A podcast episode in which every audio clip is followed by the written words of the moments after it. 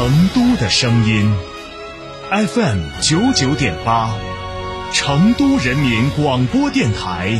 新闻广播。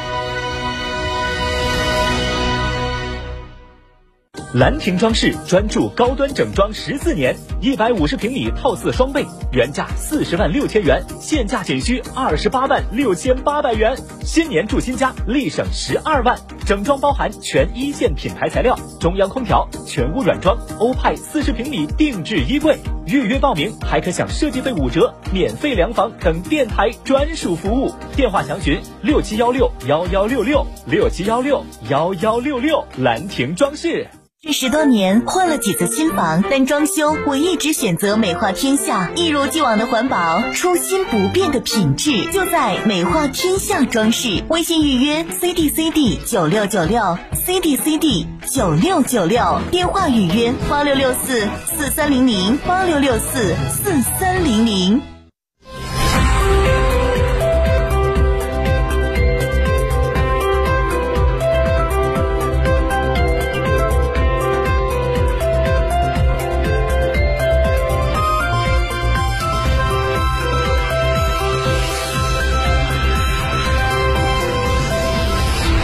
欢迎收听这一时段的九九八快讯。先来关注本地方面，夜游锦江成都灯会、天府熊猫光影节。今年春节假期，在一系列精彩新春主题文旅活动刺激带动下，成都文旅经济迎来新年开门红。春节期间，成都文旅消费呈现强劲复苏、显著回暖的良好态势，文旅市场主要运行指标创下三年来新高。与二零一九年相比，旅游总人数、旅游总收入恢复率双双高于全国水平，成都旅游热度位居国内主要城市前列。针对本周末即将到来的元宵节，也作为二零二三年春节假期文旅最后一站，成都各大景区纷纷使出浑身解数，提前布阵，全力打造新消费新场景，结合推出各种丰富的文旅活动，希望能霸屏元宵节朋友圈。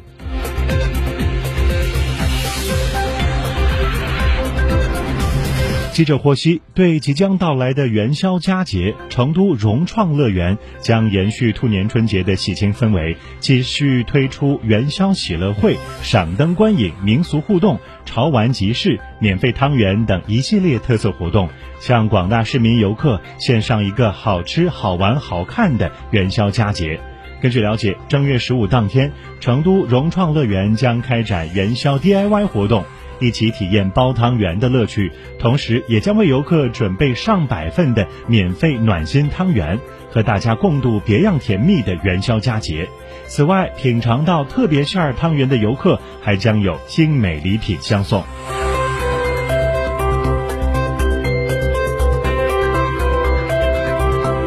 打铁水是极具爆发力的古老美学艺术。记者今天获悉，兔年元宵二月五号的晚上七点四十，天府新区将在中国西部国际博览城北广场上演年度限定表演——舞火龙打铁水。根据了解，位于西坡城北广场的新龙湖美食节将持续到大年十五，同时元宵节当天的下午三点到晚上十点，还将举行万人闹元宵系列活动。做元宵、吃元宵、闹元宵，回馈城市建设者。届时将有市民歌舞、汉服秀、兴隆湖音乐节、签约民谣歌手专场音乐会、川剧变脸吐火、踩高跷、趣味体育活动、热气球等相关庆祝活动。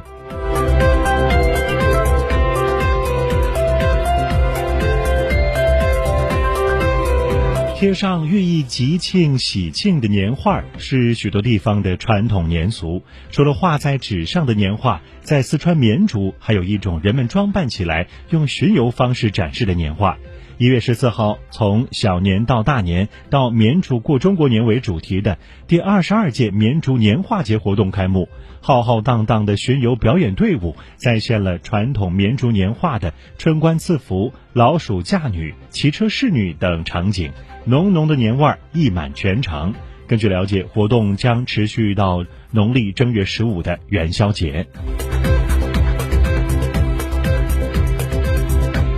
再来关注国内方面的消息。央视网消息，北京冬奥会场馆，尤其是新建场馆，是冬奥遗产的重要组成部分。过去一年来，北京冬奥会场馆积极探索向大众开放，努力实现奥运遗产全民共享和可持续利用的新价值。国家高山滑雪中心雪飞燕是北京冬奥会高山滑雪项目的比赛场地。从这个雪季开始，国家高山滑雪中心六十万平米的雪道已经有超过四十万平米向公众开放。对雪道重新规划后，通过之字形的技术链接以及相关串联，其相关的比赛雪道，使得十七条高山雪道全新亮相。即便是普通滑雪爱好者，也可以从两千一百九十八米的山顶飞雪燕飞驰而下。在滑行十四公里后，到达延庆冬奥村。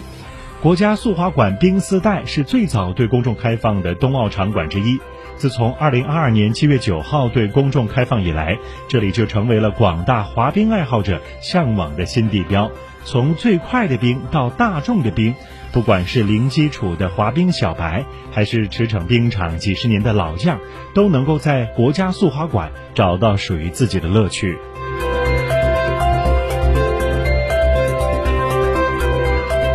工业和信息化部相关负责人二月三号表示，今年我国新能源汽车产销量仍将保持较快增长态势。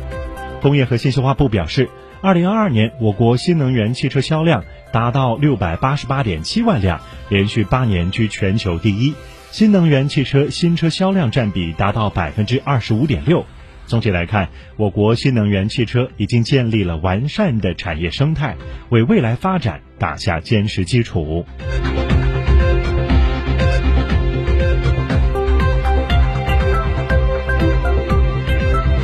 央视网消息，俗话说“一年之计在于春”，立春一年端，种地早盘算。立春是一年繁忙农事的开端，要垦多少田地，备多少种子，施多少肥料，都已经盘算好。立春就要着手干起来，人勤地不懒，秋后粮仓满。当下全国备春耕从南到北陆续展开，各地区各部门多措并举，全力以赴保障春季农业生产。为了提升油料产能，今年贵州省加大了冬闲田的开发利用，油菜种植面积扩大八十万亩。在甘肃天水，冬小麦到了返青的关键时期，当地农业部门组织农技人员深入田间地头，手把手指导农户进行保墒除草作业。在山东，农机手培训、农机具装配检修正在抓紧进行，预计将有一百六十九万台套的农机投入春耕生产。在吉林大安，虽然室外温度还在零下二十摄氏度左右，但盐碱池地改良项目却是一派繁忙，数十台大型机械正在来往穿梭，平整土地。为保证今年春耕农资供应充足，中华全国供销合作总社成立的农资保供工作专班，积极构建省市县三级农资应急保供体系。